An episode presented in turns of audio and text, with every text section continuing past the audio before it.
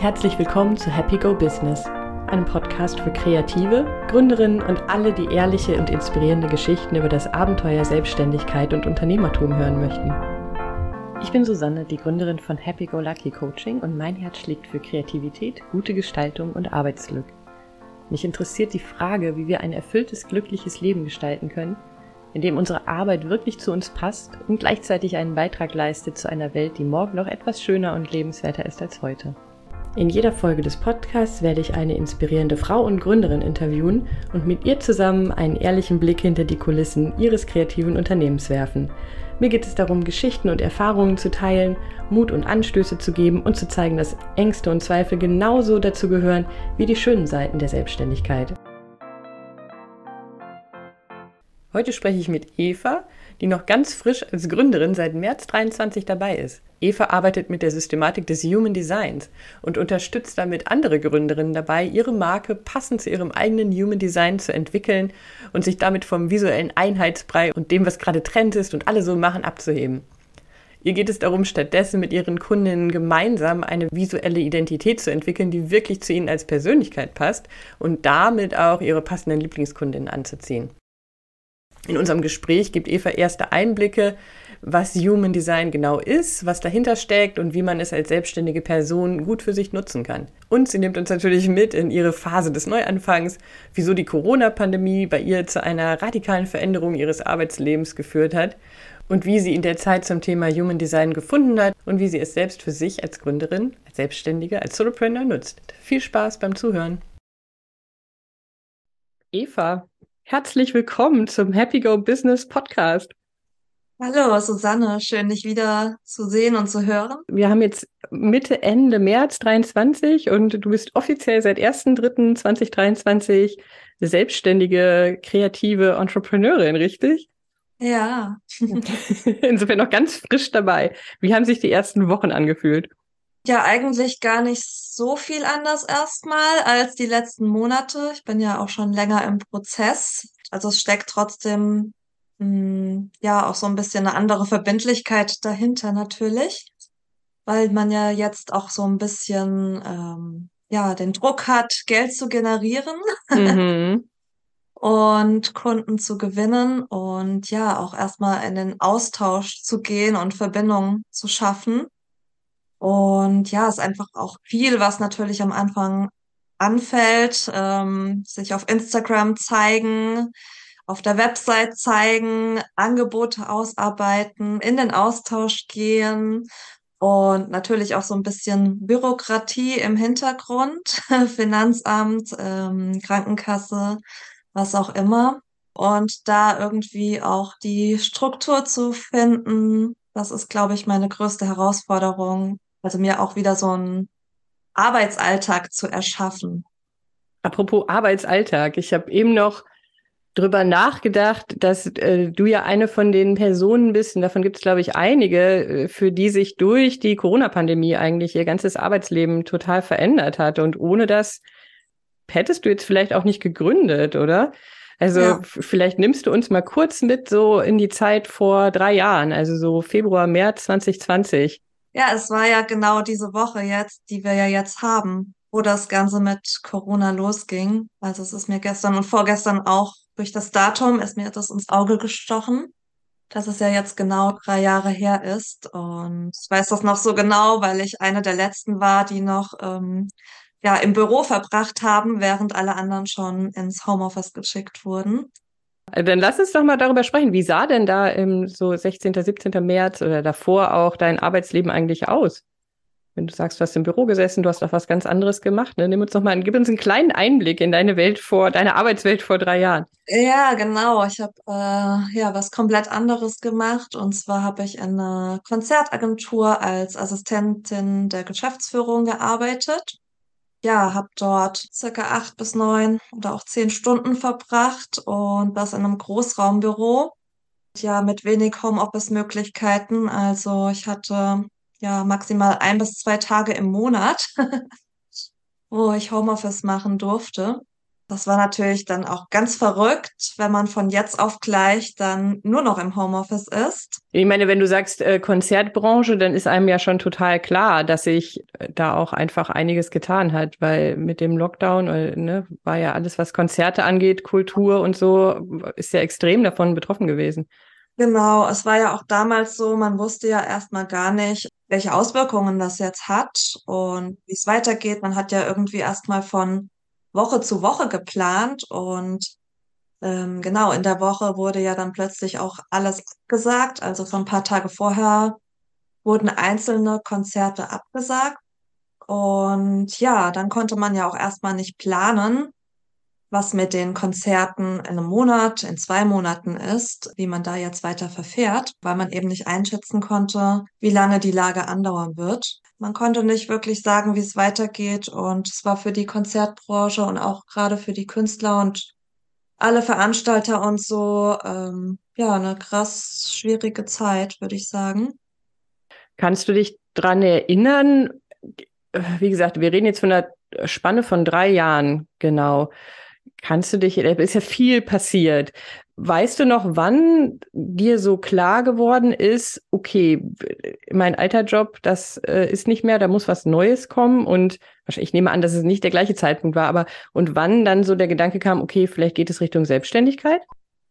Ja, also ich hatte schon ähm, vor Corona habe ich gemerkt, okay, so wie es jetzt ist, kann es für mich nicht weitergehen, weil ich hatte sehr viele körperliche Beschwerden. Das hatte so Ende 2019 vor allem angefangen und hatte da dann auch schon überlegt, meine Stunden zu reduzieren. War da auch schon im Gespräch tatsächlich. Das hatte sich zum Glück alles ein bisschen nach hinten verlagert. Ja, eigentlich wollte ich tatsächlich, ich glaube zum 1. April 2020 wollte ich nur noch 35 Stunden statt 40 arbeiten und mal gucken, wie das ist. Und zum Glück war das noch nicht vertraglich irgendwie festgelegt, weil das wäre für mich natürlich richtig blöd gewesen finanziell. Ja, also da kam schon der ein oder andere Gedanke auf, okay, ja, irgendwie kann es nicht so weitergehen. Und dann hat sich das ja mit Corona eh erstmal erübrigt gehabt. Ich konnte mich ein bisschen darauf konzentrieren, um meine Gesundheit, äh, wieder gesund zu werden. Das war jetzt erstmal so mein Hauptfokus in der Zeit. Und ja, habe in der Zeit mich aber auch ähm, nach anderen Stellen umgeschaut, aber immer gemerkt, okay, wenn ich eine Stellenanzeige lese, erstens sehe ich mich nirgendwo so 100 Prozent darin.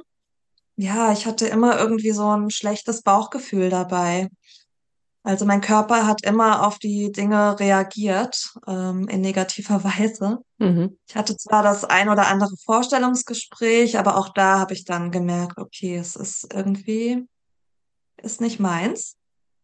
Und dann, ja, ich habe in der Zeit viel Podcast gehört, viel gelesen, mich sehr viel mit mir selbst beschäftigt und habe mich auch schon immer für die Astrologie interessiert. Und ja, durch einen Gesundheitspodcast ist tatsächlich Human Design in mein Leben gekommen. Und von da an war eigentlich alles anders, hat so mein Leben verändert, weil es mir einfach aufgezeigt hat, wer ich bin, welche Talenten und Stärken ich habe. Und auch unter anderem ähm, ja, dass ich dafür gedacht bin, selbstständig zu arbeiten. Also damit hatte ich es eigentlich schwarz auf weiß, dieses Gefühl, ähm, ja, dass so Angestelltenverhältnis nicht unbedingt das Richtige für mich ist. Und wenn, dann brauche ich da sehr, sehr viele Freiheiten. Ich weiß aus eigener Erfahrung, wenn man das erste Mal über das Thema Human Design oder das, den Ausdruck, den Begriff Human Design stolpert, kann das, zumindest bei, bei mir war es so, zu totaler Verwirrung führen. Und ich glaube, wir müssen an dieser Stelle mal kurz, eine Kurzerklärung schon mal einfügen, was das eigentlich ist. Und ich habe heute Morgen darüber nachgedacht, warum hat mich das beim ersten Lesen oder beim ersten Kontakt so verwirrt? Es hat, glaube ich, mit dem Wort zu tun, weil ich komme ja aus der Welt des Designs und da spricht man von Interior Design, Möbeldesign, Produktdesign, Kommunikationsdesign, Modedesign und diese Wörter beschreiben halt immer das, das Ding quasi, was designt wird. Und wenn man in der Reihe dann Human Design liest, denkt man, es wäre eine Design-Gestaltungsdisziplin, die Menschen designt. Und das äh, hat, weckt so ganz komische Assoziationen von, weiß ich nicht, Reproduktionsmedizin, such dir die Augenfarbe deines Babys aus. Ähm, aber es ist eigentlich äh, äh, ähnlich wie wenn man Reiscracker mit Hundekeksen vergleicht. Es hinkt ein bisschen, aber im Grunde ist es was anderes. Also es geht nicht darum, Menschen zu designen, sondern, und jetzt kommst du, was bezeichnet Human Design eigentlich? Human Design ist so eine Art Bedienungsanleitung für dich selbst. Also das ist dein energetischer Fingerabdruck sozusagen. Also jeder Mensch oder jeder Fingerabdruck ist ja quasi sehr, sehr einzigartig. Ja, so ist auch jeder Mensch. Und Human Design zeigt dir das auf, schwarz auf weiß sozusagen, anhand deiner Geburtsdaten, also deinem Geburtsdatum, deiner Geburtsurzeit und deinem Geburtsort. Wenn du das sagst, anhand der Geburtsdaten, dann äh, klingt es so, als ob es sehr eng verwandt mit der Astrologie ist. Genau, also Astrologie ist auch ein Bestandteil von Human Design. Human Design ist eine Synthese aus vier alten Weisheiten, nämlich der Astrologie, dem jüdischen Kabbalah, dem chinesischen I Ching und ähm, ja, der Chakrenlehre.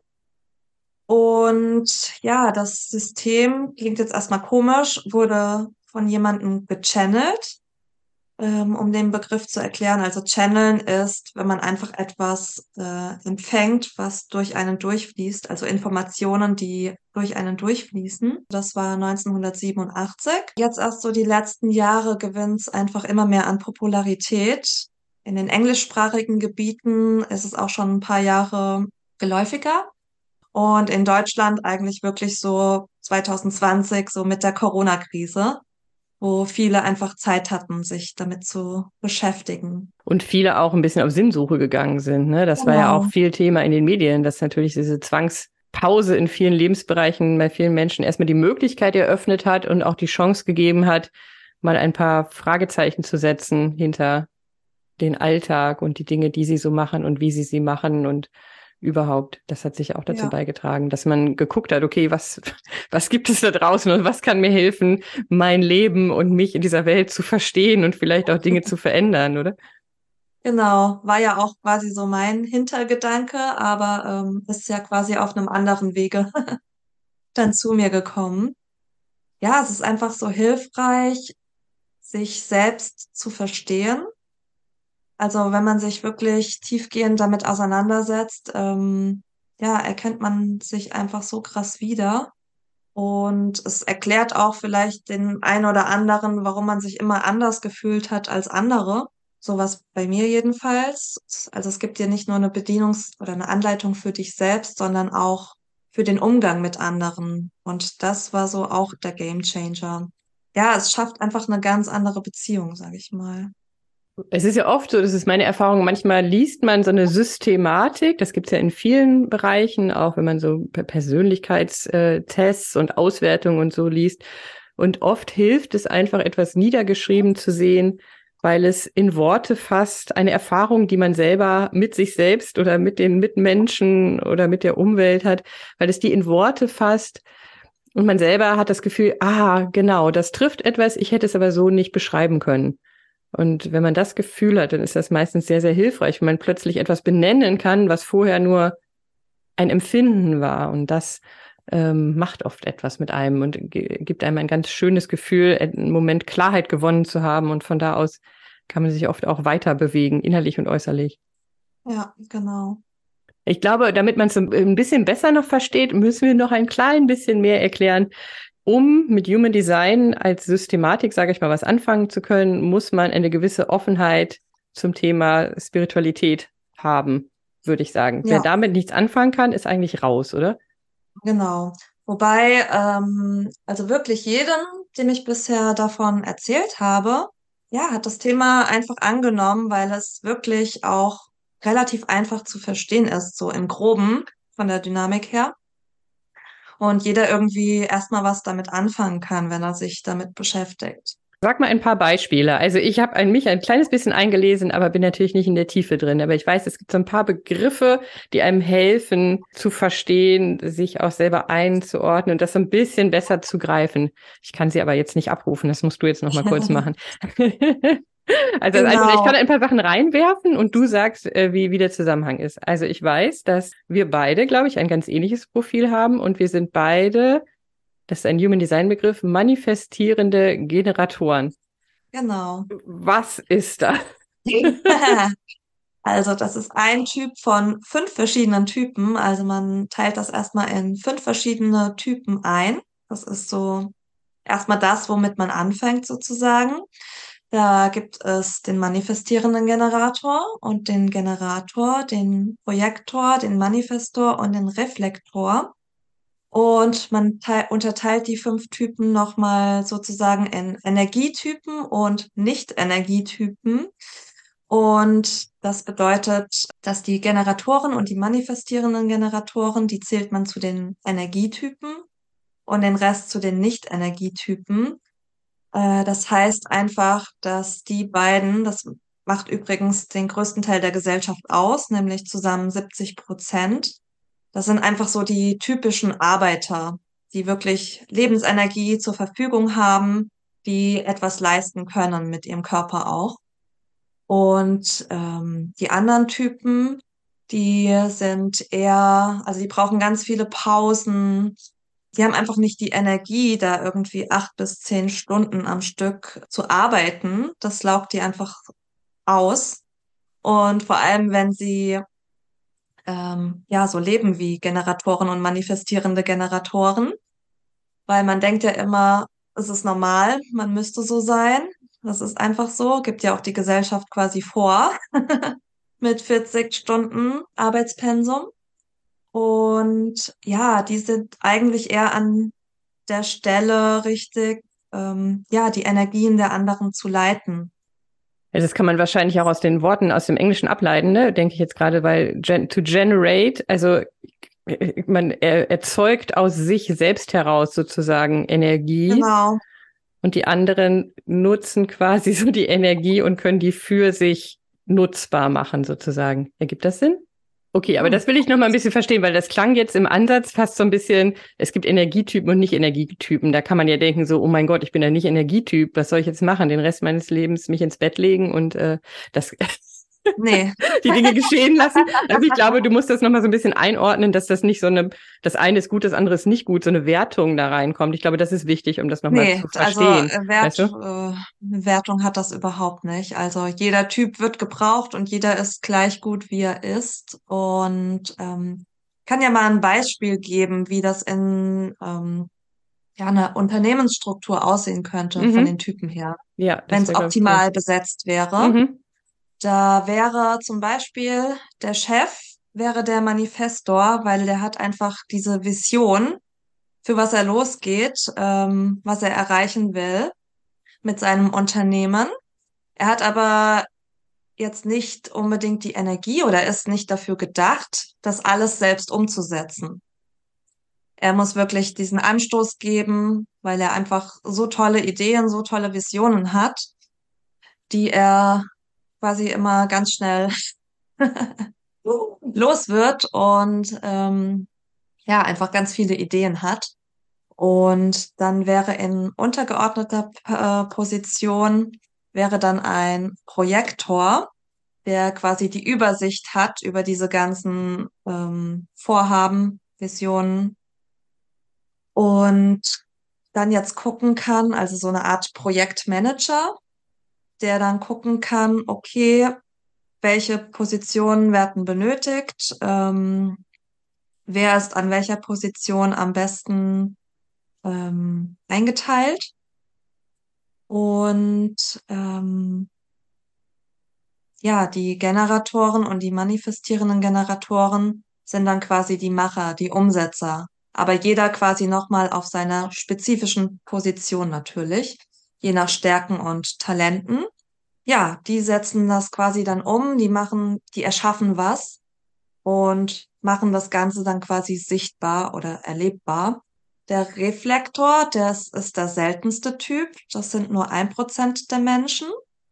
Die sind komplett offen. Das heißt, die nehmen komplett die Energien der anderen Menschen auf und wahr und können sozusagen das alles spiegeln, ob man in eine richtige Richtung unterwegs ist, Also die sind, werden auch der Spiegel der Gesellschaft genannt. Die wissen meistens schon, bevor etwas in einem Unternehmen beschlossen wird und offiziell kommuniziert wird, ja, merken die das einfach schon. Und entweder kippt die Stimmung oder sie verbessert sich. Mhm. Also anhand dieser Menschen kann man das ähm, ablesen sozusagen. Jetzt darf man ja aber nicht den Fehler machen, zu sagen, okay, oh, ich bin ein Reflektor, ich, oder so würde ich, vielleicht korrigierst du mich gleich, aber oh mein Gott, ich bin ein Reflektor, also werde ich nie eine führende Position innehaben können oder kann überhaupt gar nicht darüber nachdenken, mich selbstständig zu machen, weil ich bin ja nur da und äh, spiegle das, was die anderen machen. Oder? Yeah. Das wäre sehr limitierend und das fände ich sehr schade. Ich glaube, das musst du nee, noch mal ein bisschen nicht. einordnen. Also, jeder kann das sein, was er sein möchte. Es ist einfach nur ähm, die Energie, die er mitbringt. Und natürlich kann auch ein Reflektor ähm, eine Führungskraft sein oder ein eigenes Unternehmen gründen. Ähm, hier wäre es zum Beispiel so, wenn sich ein Reflektor selbstständig macht, dann sollte er vielleicht eher ins höherpreisige Segment ähm, gehen, also höherpreisige Angebote erschaffen, weil ähm, ja, zum einen, weil er die ganze Energie von seinen Kunden aufnehmen würde und das ihn natürlich ähm, langfristig auslaugen würde, ähm, wenn er da zig Kunden hätte. Deswegen ist es für einen Reflektor dann eher wichtig, mit wenigen auserwählten Menschen zu arbeiten und dafür dann einfach ja einen höheren Preis aufzufahren, weil einfach diese Energie nicht zur Verfügung steht. Mhm. Was aber jetzt aber gar nicht schlecht ist. So. Man muss nur einfach seinen eigenen Weg finden, äh, wie man das am besten nutzt. Ich finde es immer schwierig und das ist immer die Gefahr, wenn man solche Systematiken benutzt, dass man das liest und denkt, okay, damit wird jetzt vorgegeben, was ich genau machen kann und was ich nicht machen kann es beschreibt quasi eins zu eins meinen Weg. Das äh, wünscht man sich manchmal, gerade wenn man in einer Situation ist, wenn man sehr viel Unklarheit empfindet. Aber das kann, glaube ich, keine Systematik geben. Und das finde ich nochmal wichtig zu sagen. All diese Beispiele und Anhaltspunkte, die dienen ja nur bestimmte, dazu, bestimmte Aspekte zu verdeutlichen. Es soll eher ermöglichend sein und Handhabe sein, um bestimmte Aspekte des eigenen Seins in dieser Welt besser zu verstehen und genau wie du es eben gesagt hast, besser zu gucken, okay, wie kann ich eine bestimmte Rolle oder jetzt aufs Berufsleben bezogen eine bestimmte Position für mich gut gestalten, so dass sie zu mir und meinem Energietyp gut passt ja, man kann einfach die Dinge austesten und wenn etwas einem nicht gut tut, dann kann man es ja auch sein lassen. Aber es gibt dir ja die Möglichkeit, die Dinge mal anders zu machen und zu probieren, ob es dir vielleicht mehr Energie schenkt und dein Leben bereichert. Und auch durch den gegenseitigen Austausch untereinander, ja, kriegt man so ein Gespür dafür, wie andere Typen, Profile auch so ticken. Mhm ja, finde das enorm hilfreich. Also was ich zum Beispiel für mich sagen kann, wenn man ein bisschen darüber liest, was so den Energietyp des manifestieren, manifestierenden Generators ausmacht, dann erinnert mich das an vielen Punkten an das, was man auch als Scanner-Persönlichkeit oft bezeichnet ähm, was vielleicht auch einige kennen, wenn man sich mit beruflicher Umorientierung oder so beschäftigt. Also die Menschen, die viele Interessen haben und es oft auch ein Leidensthema ist und oft nicht so einen geradlinigen Weg haben, weil es halt nicht diese eine Sache gibt, also dieses eine Fachgebiet oder diese eine Leidenschaft, die sie gut über einen langen Zeitraum verfolgen und da richtig in die Tiefe gehen können, sondern dass es Menschen sind und das würde ich aus meiner Sicht, äh, aus meiner persönlichen Lebenserfahrung total bestätigen. Das stimmt ähm, trifft auf mich auf jeden Fall zu, dass ich ein Mensch bin, der immer viele verschiedene Interessen hat und äh, gerne so Dinge verfolgt bis zu einem bestimmten Punkt und dann aber auch wieder aufhört. Also dieses lange dranbleiben ist nicht so meins und das trifft genau. sehr gut die Beschreibung dieses Energietyps manifestierender Generator.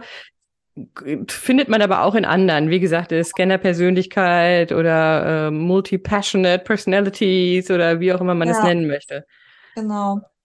Ja, aber es ist ja auch interessant, wenn du zum Beispiel Eltern hast, ähm, die ein anderer Typ sind zum Beispiel, und du kriegst aber die ganze Zeit gesagt, so, also das kenne ich zum Beispiel aus meiner Kindheit, mir wurde dann immer gesagt, so, ja, fang doch nicht schon wieder was Neues an, mach doch das mal zu Ende. entscheid dich doch mal für eine Sache und das prägt einen natürlich auch, weil man denkt, okay, man ist irgendwie falsch. Das ist halt genau dieser Effekt, den ich eben meinte, ne? dass es oft hilfreich ist, sich mit solchen Systemen auseinanderzusetzen, weil man plötzlich diese Erfahrung macht, ah, okay, Moment mal, offensichtlich gibt es außer mir noch eine andere Gruppe an Menschen, die ein bestimmter Typ sind, eine bestimmte Neigung haben, auf eine bestimmte Art und Weise durch die Welt gehen. Und hier wird es beschrieben, ich finde mich total wieder.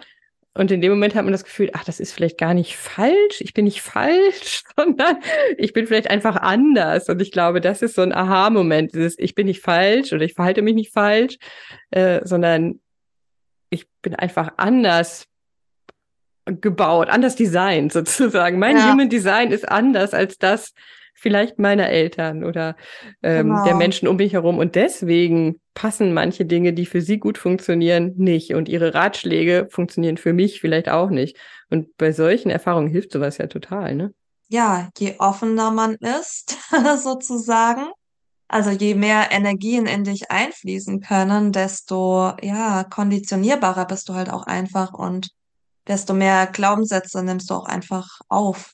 Also es gibt immer noch mal den Unterschied, man hat diese Center, die man aus der Chakrenlehre kennt und die die sind äh, in Human Design sind das noch mal zwei mehr, äh, weil da zwei Center einfach gesplittet werden.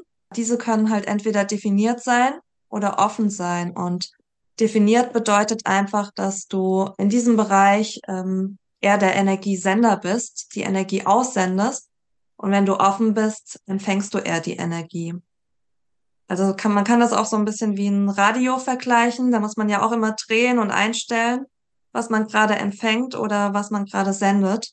Wir haben jetzt gerade über Energietypen gesprochen, aber das ist ja nur ein kleiner Aspekt von ähm, vom Human Design. Es gibt inzwischen ja Apps und alle möglichen Sachen, wo man dann sein, also wie funktioniert das, das zu bestimmen? Man gibt irgendwie sein Geburtsdatum, sein Geburtsort, seine Geburtszeit ein. Ja. Ähm, und dann kriegt man, das kann man sich vielleicht vorstellen, kriegt man so eine Art Skizze oft, ne? Das ist eine Darstellung, ja. eine schematische Darstellung der Person mit so Dreiecken, das sind, glaube ich, die Chakren und die sind entweder ausgefüllt oder nicht ausgefüllt. Das ist das, was du gerade meintest, offen oder geschlossen. Ne? Dann sind da so Pfeile überall und ganz viele Nummern stehen dran. Im ersten Moment ist es verwirrend. Und um äh, da ein bisschen tiefer einzusteigen, gibt es ja Menschen wie dich, die sich tiefer damit auseinandergesetzt haben. Und Jetzt ist vielleicht mal interessant zu hören, was du denn damit gemacht hast, weil wir haben eben gesagt, du bist so ein bisschen durch auch die mehr Zeit, die du zur Verfügung hattest und sowieso schon die Fragestellung, wie soll es eigentlich beruflich für mich weitergehen, in der Corona-Zeit über Human Design gestolpert, hast festgestellt, oh, Moment, das interessiert mich ja total, bist tiefer eingestiegen und jetzt fast forward zum März 2023 das ist ein ganz wichtiger Bestandteil äh, deiner Selbstständigkeit. Ne? Also mhm. nimm uns doch mal mit, was du jetzt mit dieser Systematik, wo wir jetzt nur ganz oberflächlich gekratzt haben. Ja, das ist, also da kann man wirklich Jahre damit verbringen. genau, aber vielleicht hilft es auch, ähm, es ein bisschen zu verstehen, wenn du erzählst, was du jetzt damit machst, inwieweit Human Design Teil deiner Selbstständigkeit und deiner Angebote ist. Ja, also man kann Human Design ähm, auf sämtliche Bereiche anwenden. Also man kann sich jetzt zum Beispiel auch auf Beziehungen, auf Familien, auf Sport, auf Ernährung, was auch immer, kann man sich äh, ja spezialisieren, weil man das alles aus dem Human Design herauslesen kann. Ich habe mich jetzt auf den Bereich Branding fokussiert, weil auch da gibt es Anhaltspunkte, wie man das Design, also das Human Design, auf den Markenaufbau, auf Branddesign übersetzen kann. Für mich ist es einfach immer noch wichtig, ich brauche diesen ähm, ja, kreativen Aspekt. Deswegen habe ich diese beiden Sachen miteinander verknüpft. Ursprünglich wollte ich nämlich auch immer Mediengestalterin werden. Ich habe auch ähm, ja mein Abitur an einem beruflichen Gymnasium gemacht mit Schwerpunkt Mediengestaltung und Medientechnik. Irgendwie ist habe ich dann doch einen anderen Weg eingeschlagen und habe Veranstaltungskauffrau gelernt. Dieser kreative Aspekt hat mich aber auch nie losgelassen. Also auch in den Unternehmen, wo ich war, habe ich mich oft um Präsentationen gekümmert, ähm, auch um teilweise um die Website, um Social Media Auftritt und sowas. Deswegen hat mich dieser Aspekt dann am meisten gecatcht. Mir ist auf Instagram aufgefallen, dass es mehr und mehr so ein Einheitsbrei wird, dass alles irgendwie gleich aussieht. Oh, beige ist gerade total angesagt, also mache ich alles beige. Äh, wenn man auf irgendein Profil kommt und ja, man sieht das, denkt man vielleicht am Anfang, oh, das sieht aber schön aus, schön gestaltet. Dann guckt man sich das nächste an, auch noch in der gleichen Branche. Oh, das sieht aber genauso aus. Und ja, man hat da einfach nicht so einen Wiedererkennungswert. Also man kann ja trotzdem beige als Farbe nutzen, aber ähm, ja trotzdem irgendwie seinen Wiedererkennungswert da reinpacken. Und was mir sonst noch auffällt, dass ähm, bei Canva, das ist ja so ein Design-Tool, äh, was viele nutzen. Ähm, dort gibt es dann Designvorlagen und da werden dann auch immer die angesagtesten vorne angezeigt. Und da fällt mir auf, dass das einfach viele nutzen, ohne es großartig abzuändern. Und ja, dann hast du auch auf vielen Profilen einfach, siehst du immer das Gleiche. Und das hat ja nichts mit Einzigartigkeit und Wiedererkennungswerte zu tun. Und ähm, ja, mir ist einfach aufgefallen, dass viele vielleicht entweder denen das gar nicht bewusst ist und die auch gar nicht so ein Gespür dafür haben, denen das also schwer fällt. Du sprichst immer von vielen. Man merkt, du hast eine bestimmte Gruppe an Menschen oder an Selbstständigen dabei im Kopf, aber ich glaube, das äh, lohnt sich, das hier nochmal zu sagen. Wen hast du im Kopf, wenn du von vielen sprichst? Weil Unternehmer, Unternehmerinnen, das ist ja ein ganz großes Feld eigentlich. Genau, also ich habe mich jetzt auf Gründerinnen ähm, fokussiert, mm, die also gerade mit ihrer Selbstständigkeit starten oder noch sehr frisch einfach dabei sind. Aber auch Unternehmerinnen, die vielleicht schon länger dabei sind, aber für die gerade ein Rebranding ansteht, weil sie sich einfach mit ähm, ja, ihrem Branddesign nicht mehr wohlfühlen. Ja, die damals halt eine andere Herangehensweise hatten und jetzt dieses Thema der ganzheitlichen spirituellen Betrachtung ja interessant finden. Und ist es wichtig, in der Zusammenarbeit mit dir, dass es Brands sind, Marken sind, wohinter ein Solopreneur, eine Solopreneurin, also eine Einzelselbstständigkeit steckt, weil das Human Design geht ja immer von dem Menschen aus. Und funktioniert das noch, frage ich mich, bei einem Unternehmen, was nicht von, von einem Einzel, Einzelunternehmer, Einzelunternehmerin aufgebaut und geführt wird? Ja, also ich fokussiere mich schon auf Einzelunternehmerinnen. Genau, wie du schon gesagt hast, es repräsentiert ja dein eigenes Design. Und klar, man kann das auch für große Unternehmen machen, aber da guckt man dann sich andere Aspekte an. Ja, ich glaube, da ist einfach die Herangehensweise auch eine andere.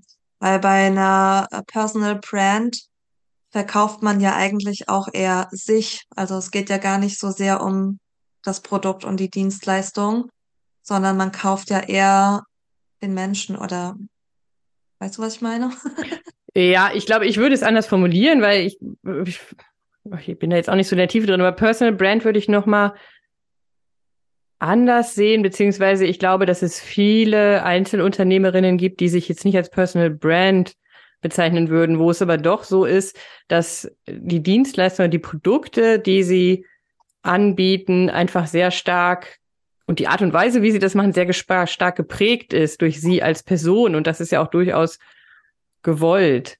Also nicht umsonst hört man ganz oft den Begriff des Herzensbusiness, was jemand aufbauen möchte. Und da steckt das ja schon drin, ne? dass es halt nicht an vorderster Stelle ums um Gewinnmaximierung geht und dass das äh, Endprodukt, die Enddienstleistungen sehr abgekoppelt sind, sondern dass eine starke Verbindung zwischen dem Menschen, der dahinter steckt, und dem, was er oder sie in die Welt bringt, gewollt ist. Und wenn das so ist, dann finde ich, ist es auch nachvollziehbar zu sagen, okay, mit, indem ich mehr über mich erfahre als Mensch und eine Möglichkeit finde, diese Erkenntnisse auch in die visuelle Gestaltung zu übertragen, da, da ergibt das total Sinn, Human Design auch als Methodik da reinzubringen. Vielleicht nimmst du uns mal mit und äh, erklärst mal oder skizzierst mal in Worten, wie so eine Zusammenarbeit aussehen könnte. Also ich stelle mir vor, ich, ich bin an einem ähnlichen Punkt, wo du jetzt eigentlich gerade warst und ähm, habe festgestellt, ich möchte gerne gründen und zwar als Einzelunternehmerin.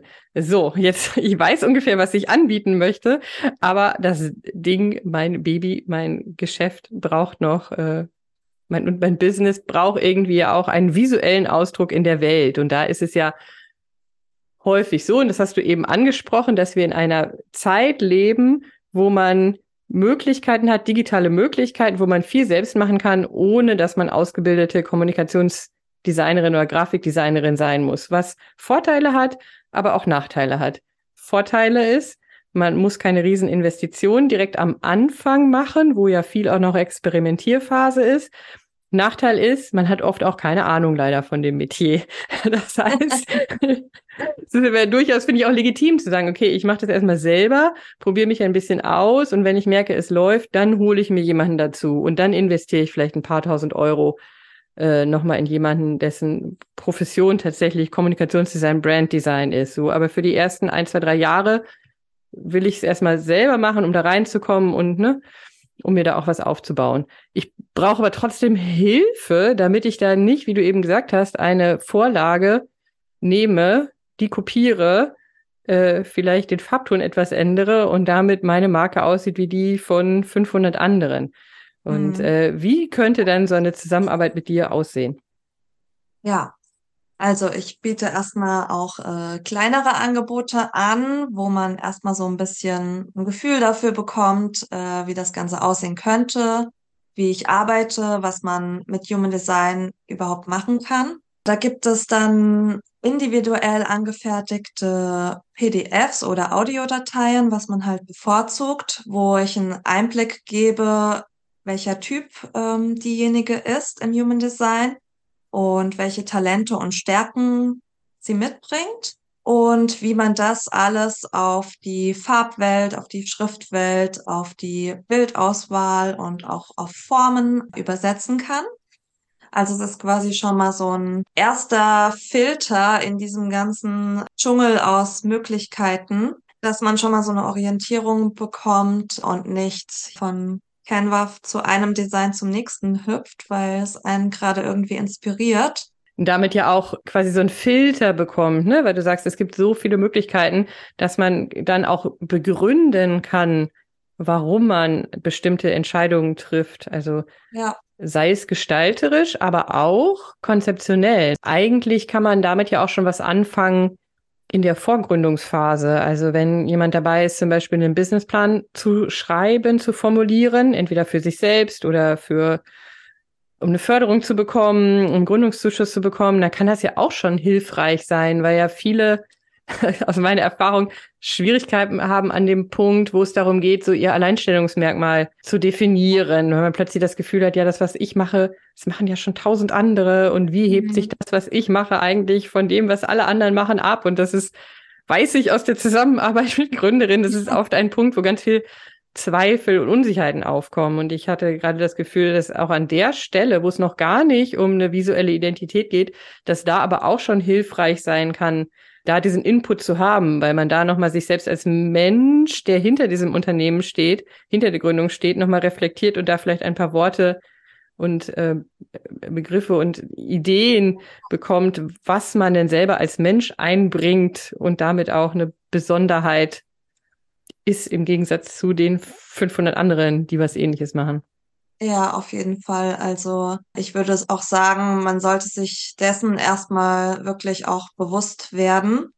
Und da ist Human Design natürlich ein grandioses Tool dazu. Das ist natürlich eigentlich auch Voraussetzung, bevor man die Marke aufbaut. Man muss ja quasi ein Fundament schaffen.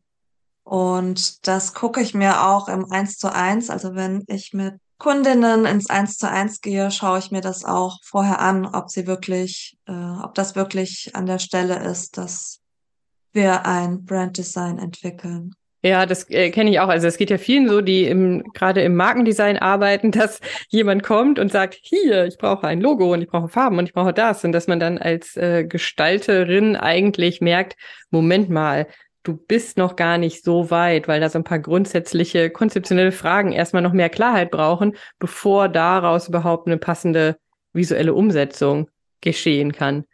Ja. Nichtsdestotrotz, jetzt stellen wir uns vor, die Klarheit ist da. Wie kann es dann weitergehen? Also du hast gerade gesagt, man kann erstmal so ein kleines Paket mit so einem groben, für eine grobe Orientierung quasi mit dir zusammen äh, machen. Genau. Kannst da schauen, ob dich das anspricht, ob das was für dich ist, diese Arbeitsweise, diese Herangehensweise. Und vielleicht reicht dir das auch schon so. Einfach, du brauchtest vielleicht nur eine kleine Orientierung und that's it. Aber du kannst äh, danach auch gerne mit mir ins Eins zu eins gehen. Ich kann dich dann tiefergehend beraten. Wir können auch zusammen über dein bestehendes Design äh, drüber schauen. Wir können auch nochmal über ja, über deine Werte und deine Stärken und Talente sprechen, über dein Angebot auch. Da kann ich dir dann ja auf jeden Fall tiefergehende Tipps und Tricks mitgeben. Und du kannst natürlich dann auch all deine Fragen stellen. Das ist in der Regel ein 60 Minuten Videocall und entweder reicht das dir oder du kannst natürlich noch weiteren Call oder mehrere Calls äh, buchen, wo wir das dann nach und nach uns anschauen. Aber hier ist der Fokus, dass du dann wirklich einfach selbst in die Umsetzung gehst. Also, dass du dein, dein Branddesign wirklich selbst entwickeln möchtest. Und gestaltest du auch für die, für deine Kundinnen, wenn jemand das gar nicht selber machen möchte? Es ist nicht so, dass ich das komplett alleine mache, dass jemand kommt, ja hier, mach mal. Genau, weil das ist ja oft auch der Wunsch, dass einem sowas abgenommen wird. Genau. So, ne? Das wäre ja ist ja manchmal ganz schön. Bei einigen Themen, sei es bei der Steuer oder bei der Anmeldung oder ja auch bei der Gestaltung, wünscht man sich manchmal, dass man jemandem etwas hinwerfen kann und er macht etwas Wunderschönes daraus, er mhm. oder sie. Mhm. Gibt auch einige, die das anbieten, aber für mich war wirklich die Herangehensweise wichtig dass man sich einfach selbst mit seiner Marke identifiziert und mit seinen Farben und Schriften und da quasi auch mitwächst. Und deswegen wäre mein großes Paket, da suche ich übrigens gerade Testimonials. mhm. Also das ist jetzt noch quasi in den Kinderschuhen und mit den Testimonials ähm, habe ich die Möglichkeit, dieses Angebot quasi zu entwickeln, weil so weiß ich, was wirklich gebraucht wird, was gewünscht ist, wo die Schwierigkeiten liegen und die Herausforderungen. Mir ist einfach wichtig, dass man da gemeinsam dran arbeitet, dass wir das gemeinsam entwickeln. Also ich gebe natürlich immer Hin Hilfestellungen und wenn etwas nicht so funktioniert, wie man das gerne hätte, kann ich das natürlich auch machen. Aber wir gehen da wirklich zusammen in den Videocall, schauen erstmal, wer bist du, was bringst du mit, erstellen auch ein Moodboard, machen uns dann schon mal Gedanken über die Farben und die Schriften, also bekommst natürlich den Input von mir durch meine Brille und Du hast dann je nach deiner Entscheidungsautorität, weil im Human Design bringt auch noch jeder eine andere Entscheidungsautorität mit. Also wie man am besten ähm, gute Entscheidungen trifft. Mhm, mhm. also das ist nicht für jeden gleich. wie man vielleicht manchmal gesagt bekommt, du musst schnelle Entscheidungen treffen oder ähm, du musst noch mal drüber schlafen. Nein, da gibt es auch verschiedene Typen.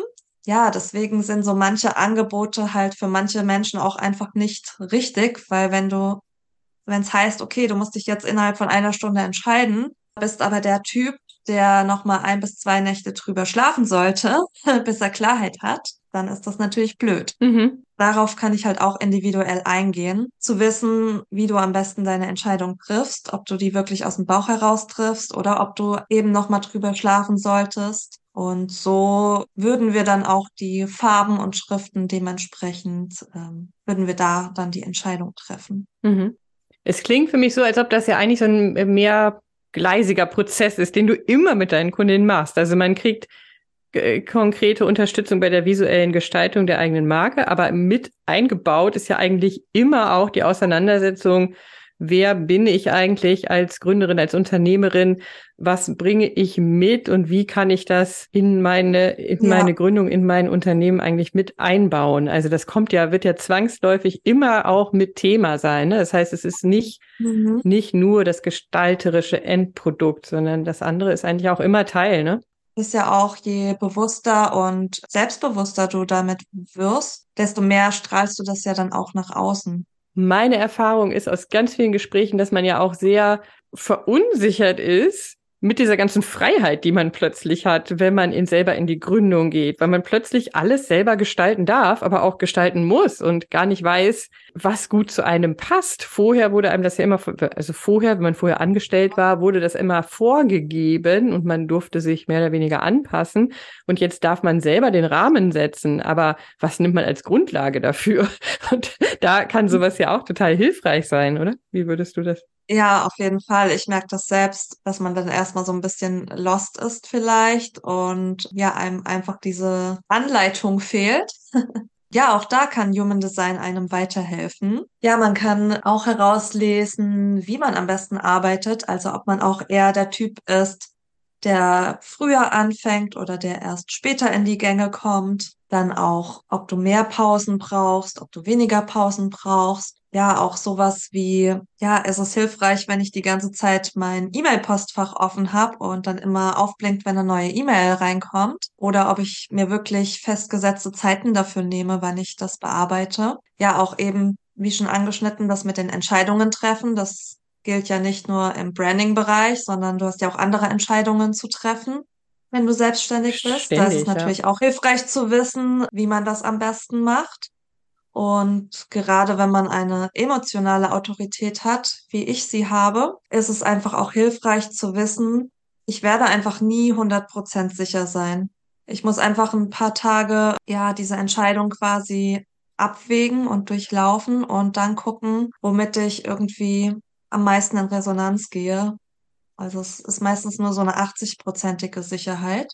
Und ähm, das dann aber auch zu akzeptieren mhm. und, und nicht zu warten ja. auf dieses, jetzt bin ich hundertprozentig sicher Gefühl. Genau. Hm? Ja, ja. Und ähm, ja, aber auch ich finde, sowas wie Ernährung und Sport spielt halt auch eine Rolle, weil das ja auch dir nochmal Energie geben kann für deine Arbeit. Und wenn du da dann das Richtige für dich machst, ist das natürlich auch hilfreich. Also ich merke das auch immer, wenn meine Verdauung gerade nicht so gut funktioniert und bin ich einfach nicht so produktiv oder kann mich auch nicht so gut konzentrieren. Und das sind auch Aspekte, die das Human Design abdeckt. Also es geht bis zum Thema Ernährung und Verdauung. Ja, total. Okay, das ist crazy abgefahren.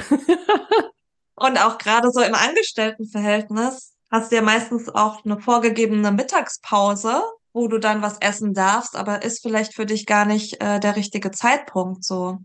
Und dann kommt vielleicht auch dieses Nachmittagstief und so, wie wir das kennen. Die Arbeitsumgebung spielt natürlich auch eine riesige Rolle. Jetzt auch der Vergleich mit dem Großraumbüro war einfach gar nichts für mich. ja, dann auch zu gucken, okay, wie kann ich mir diese Umgebung schaffen? Also auch wenn ich zu Hause arbeite, ja, und auch zu gucken, okay, brauche ich, also kann ich alleine arbeiten oder brauche ich Menschen um mich herum?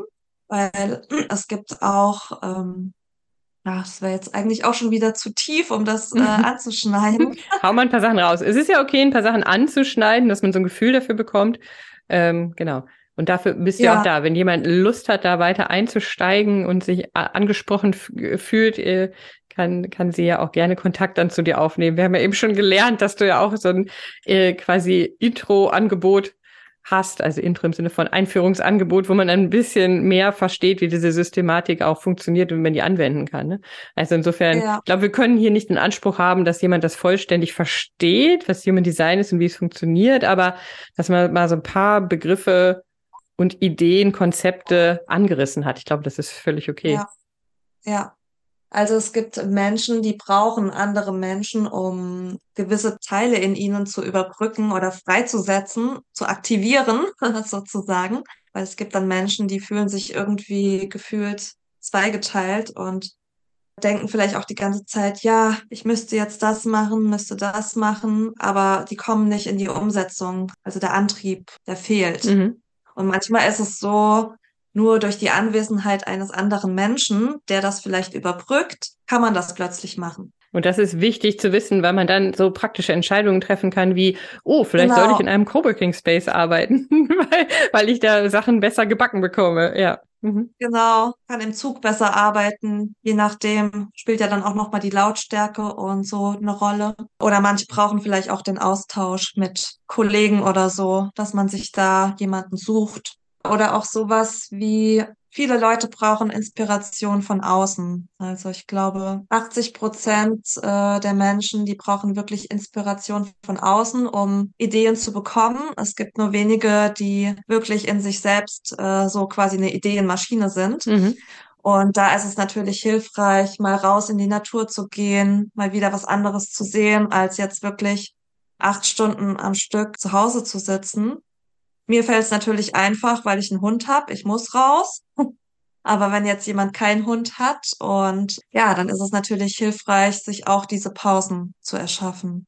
Ja, ich meine, viele Dinge, die du sagst, die, die, da hat man, glaube ich, eh schon ein Gespür für, oder man könnte sagen, die kann man ja sowieso ausprobieren. Dafür muss ich mich nie mit Human Design auseinandersetzen. Ich würde sagen, ja, auf jeden Fall. Und das, da kommt man auch automatisch irgendwie hin.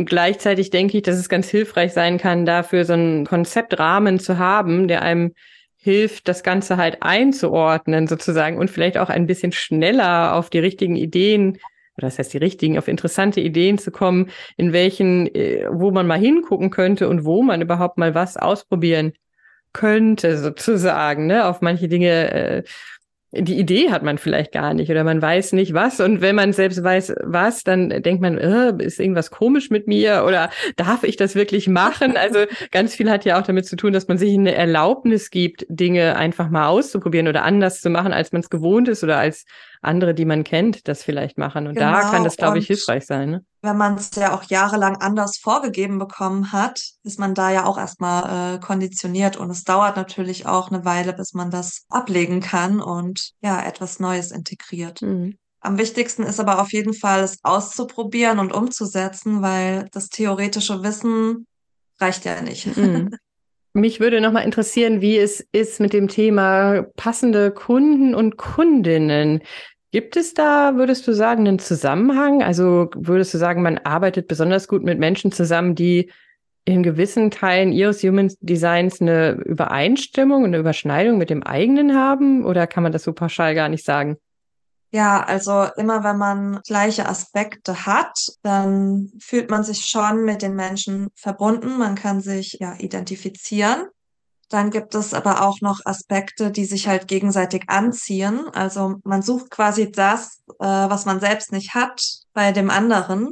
Also es ist so eine magnetische Wirkung sozusagen, so eine automatische Anziehungskraft. Dadurch kann man sich halt gegenseitig gut ergänzen. Also es gibt da verschiedene Aspekte, die man sich angucken kann. Und es gibt auch immer noch so Tagesenergien. Also manchmal fühlt man sich ja irgendwie so plötzlich energiegeladen oder man macht plötzlich Dinge, die man jetzt schon ewig vor sich hinschiebt oder so. Plötzlich hat man so einen Schub. Mhm. Und entweder ist halt, weil eine andere Person in der Nähe ist, ähm, die das ausstrahlt, oder es sind halt einfach die Tagesenergien, die Planetenstellungen des aktuellen Tages. Äh, das setzt halt auch immer noch mal was in uns frei. Mhm. Also wenn man das repräsentiert, was man ist und was man ausstrahlt und das halt auch visuell darstellt und authentisch, dann bringen da ja automatisch die Kunden, die quasi den Gegenpol bilden, ja, springen da automatisch darauf an. Und wenn du jetzt zum Beispiel irgendwas kopierst, irgendeinem Trend folgst, irgendeine Canva-Vorlage nimmst, dann ist das ja nicht deine Energie, nicht das, was dich ausmacht. Und dadurch zieht es natürlich, ja, womöglich die falschen Menschen an, hm. mit denen du gar nicht zusammenarbeiten möchtest. Das ist ja oft etwas, was man dann merkt, wenn man so im ersten Gespräch ist oder am Anfang der Zusammenarbeit, dass beide, dass beide Seiten das Gefühl haben, so, oh, so richtig stimmt das hier doch nicht mit uns beiden vielleicht, ne? Ja. Oder auf Seiten der Kunden Kundin, ich glaube, es hatte jeder auch schon mal, dass man so Momente Enttäuschung hat und man das Gefühl hat, so, ah, das erste Bild, den ersten Eindruck, den ich hatte, der war ganz anders als ja. das, was sich jetzt hier gerade präsentiert. Und es ist ja heute so, dass wir oft über eine Website oder über einen Instagram-Auftritt oder was auch immer gehen und dann so einen ersten Eindruck gewinnen, ob wir da uns vorstellen können, mit jemandem in eine Zusammenarbeit zu gehen. Und ich glaube, das ist ganz, ganz schade, wenn man diesen Moment der Enttäuschung da hat und die Person Ja. auf der anderen Seite das Gefühl hat, so, den, den Mensch, wenn ich ihn hier erlebe und den ersten Eindruck, den ich hatte, das passt so gar nicht zusammen. Und das Ja. wäre quasi ein, das wäre der Fall, wenn man einfach nur irgendwas kopiert hat, weil man es schön fand. Das passt aber eigentlich im Grunde gar nicht zu dem, zu der Person, die man ist und auch nicht zu der Energie und zu dem, äh, ne, zu dem Unternehmen, Ja. was man da aufbaut. Ja. Würdest du sagen, dass wenn du dir dein eigenes Human Design Profil anschaust, gibt es da Hinweise darauf, dass so die Selbstständigkeit, das Solopreneurship für dich eine gute Form des Arbeitens ist? Und wenn ja, welche sind das? Ja, das kann man tatsächlich herauslesen. Bei mir steht tatsächlich, dass ich am besten eigenständig und selbstbestimmt ähm, arbeite. Ja, es gibt da verschiedene Möglichkeiten. Also es ist auch nicht immer nur das eine. Also bei mir sind es auch zwei Sachen, die ähm, funktionieren könnten. Also einmal dieses selbstbestimmt und eigenständig. Das könnte ich aber auch in einem großen Unternehmen machen. Also in großen Unternehmen wäre ich auch gut aufgehoben, aber nur unter der Voraussetzung, dass ich da wirklich mein eigenes Ding machen kann. Und dann gibt's natürlich noch so Kooperationsstile, wird das da, glaube ich, genannt, ja.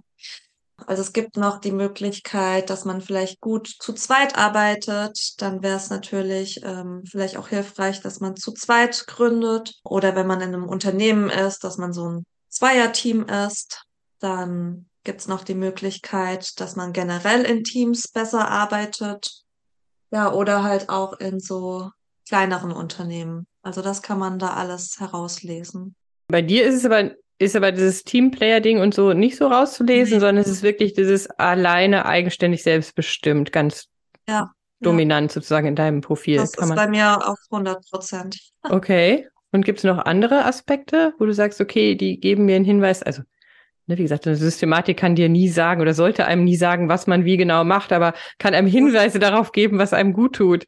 Ähm, welche Hinweise gibt es noch darauf, dass du auch gesagt hast, so, ich glaube, Selbstständig, Solo-Selbstständigkeit, das könnte zu mir passen? Man kann rauslesen, dass ich mich selbst motivieren kann. Oh ja, das ist hilfreich. Ja. Ja, dass ich halt auch einfach eine Macherin bin, dass ich eine Umsetzerin bin. Und das ist natürlich auch hilfreich.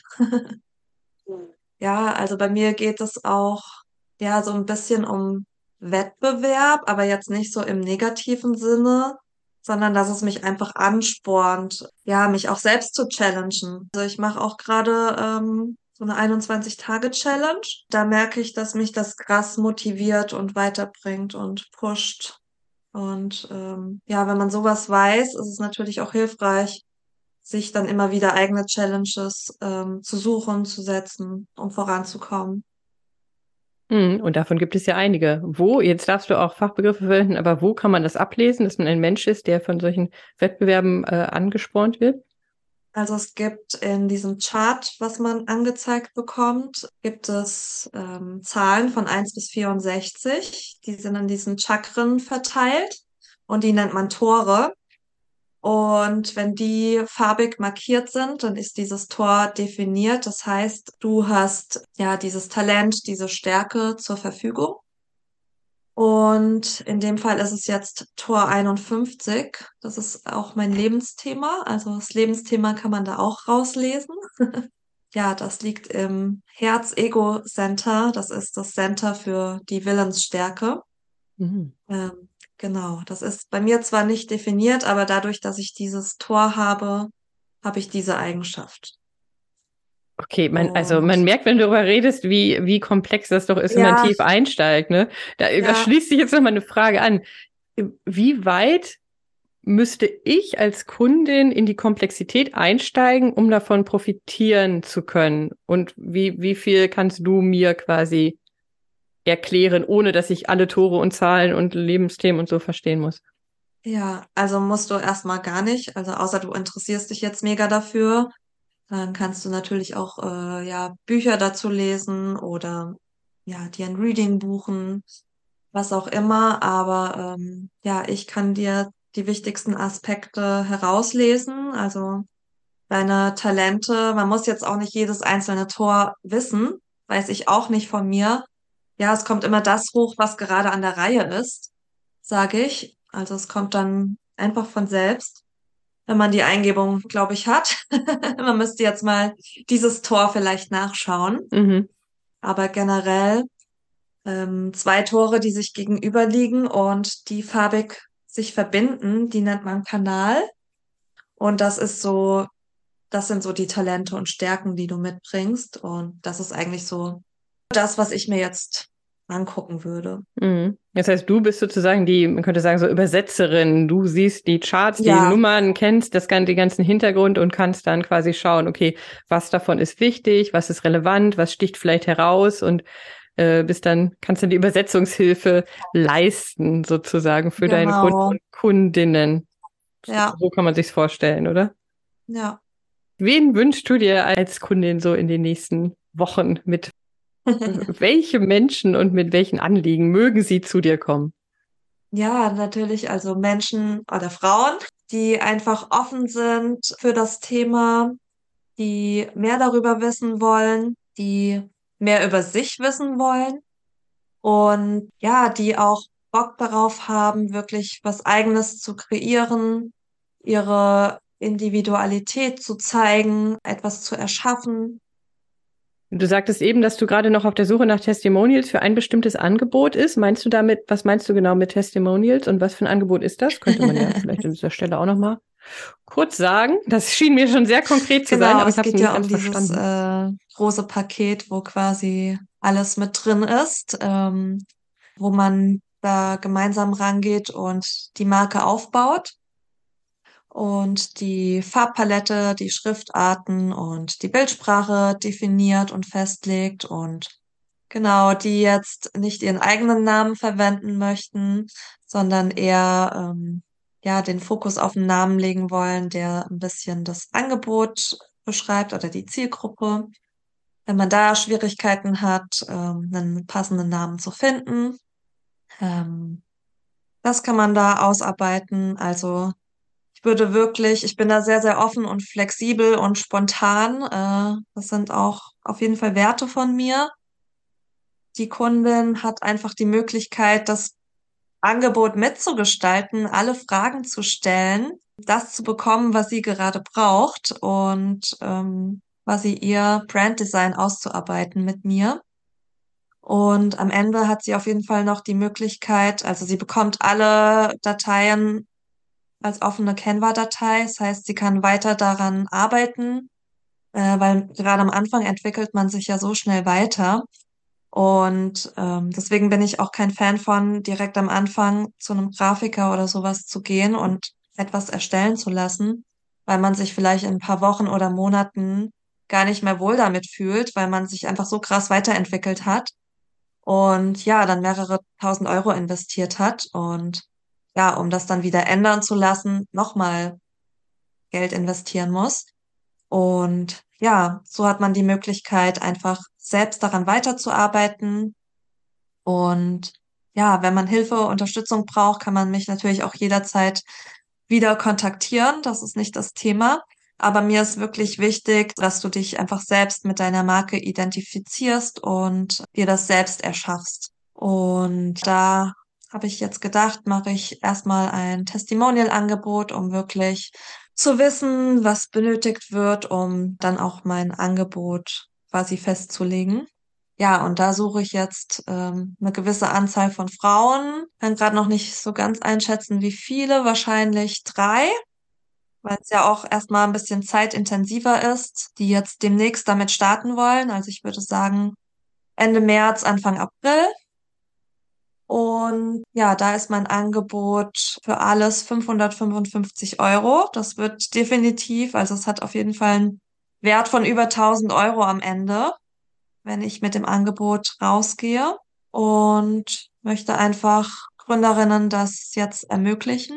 Also der Deal ist, wenn ich das richtig verstehe, ich müsste als Kundin ein bisschen mehr Zeit einplanen, sozusagen, ne, weil es für dich auch ein Weg ist, um nochmal so ein bisschen Genau, Feinschliff an deinem ange eigenen Angebot zu machen und zu gucken, was wird wirklich gebraucht. Du hast zwar eine Idee, aber du willst nochmal gucken, passt das wirklich oder muss da noch was anderes rein, vielleicht was raus, ein anderer Schwerpunkt sozusagen. Das heißt, ich als Kundin werde wahrscheinlich selber auch ein bisschen mehr genau. Zeit investieren müssen. Dafür aber Ja. weniger Geld sozusagen als äh, später. Und das ist das, was ihr beide davon habt. Ja, und mir ist natürlich auch ein Feedback während der Zusammenarbeit und am Ende wichtig. Okay, also für dich ist dieser Feedback-Prozess dabei total wichtig und auch da Genau. diese Co-Kreation, also gemeinsam etwas zu erschaffen, steht da sehr, sehr im Fokus. Sowieso bei dem Angebot, aber Noch dieses Mal ja. Noch intensiver und vor allem auch in Genau. beide Richtungen. Für dich ist das auch eine Komponente der Co-Kreation mit deinen ersten Kundinnen gemeinsam dein Angebot weiterzuentwickeln, zu Ja, verfeinern. deswegen ist es auch gerade so so schwer, das so Mhm. in Worte zu fassen, weil man noch nicht so wirklich weiß, wo die Reise hingeht und wie es am Ende aussehen wird. Ja, genau, Offenheit, Flexibilität, Spontanität. Genau. Man merkt schon, das bringst du mit und das bringen auch äh, deine Ja. passenden Kundinnen eigentlich mit. Ne? Magst du zum Abschluss noch sagen, wo man dich und deine Angebote finden kann? Zum einen auf meiner Website äh,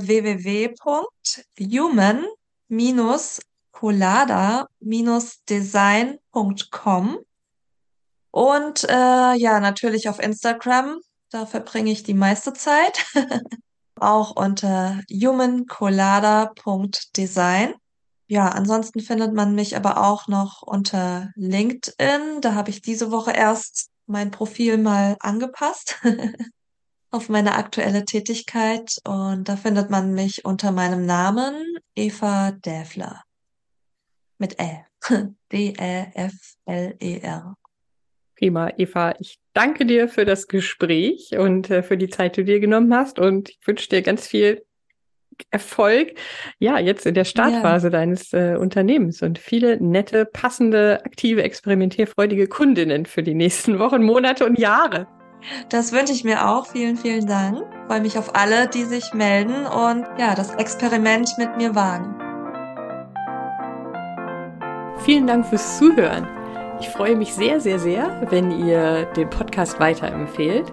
Und wenn ihr auf dem Laufenden bleiben wollt, dann könnt ihr das entweder machen, indem ihr die Kanäle abonniert oder indem ihr mir auf Instagram folgt. Da findet ihr mich unter Susanne-Buckler. Oder ihr meldet euch für meinen Newsletter an. Die Möglichkeit dazu gibt es auf www.happygolucky.coach. Ich freue mich, wenn wir uns bald wieder hören und wiedersehen. Bis dahin, macht's gut. Tschüss.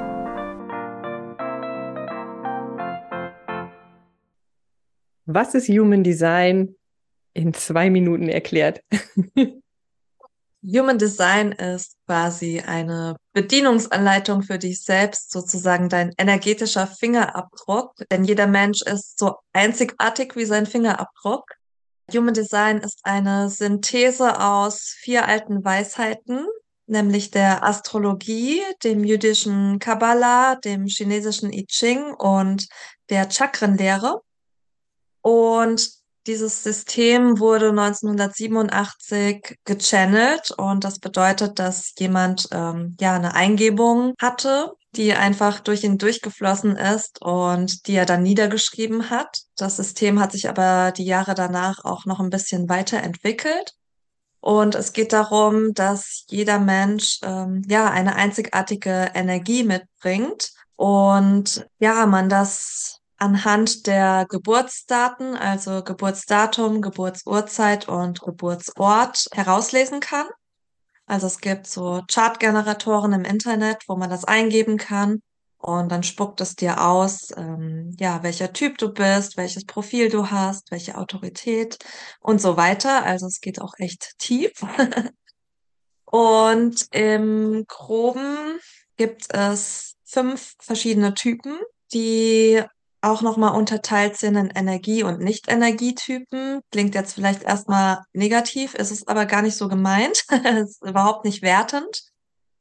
Ähm, denn jeder Typ ist richtig, so wie er ist, und jeder Typ wird gebraucht, so wie er ist. Ja, dann gibt es noch zwölf verschiedene Profile und die zeigen dir deine Charaktereigenschaften. Ja, du kannst noch deine Entscheidungsautorität rauslesen, also wie du am besten gute Entscheidungen triffst. Äh, du kannst aber auch herauslesen, wie deine Verdauung am besten funktioniert, welche Umgebung für dich am besten ist und ja, was auch deine Motivation und deine Sichtweise ist und einfach noch so vieles mehr. Das ist echt der absolute Wahnsinn. Und eben halt auch, wie man diese Energie ins Branding übersetzen kann. Also welche Farben, Schriftarten, welche Bildsprache du oder dich mh, am besten repräsentieren.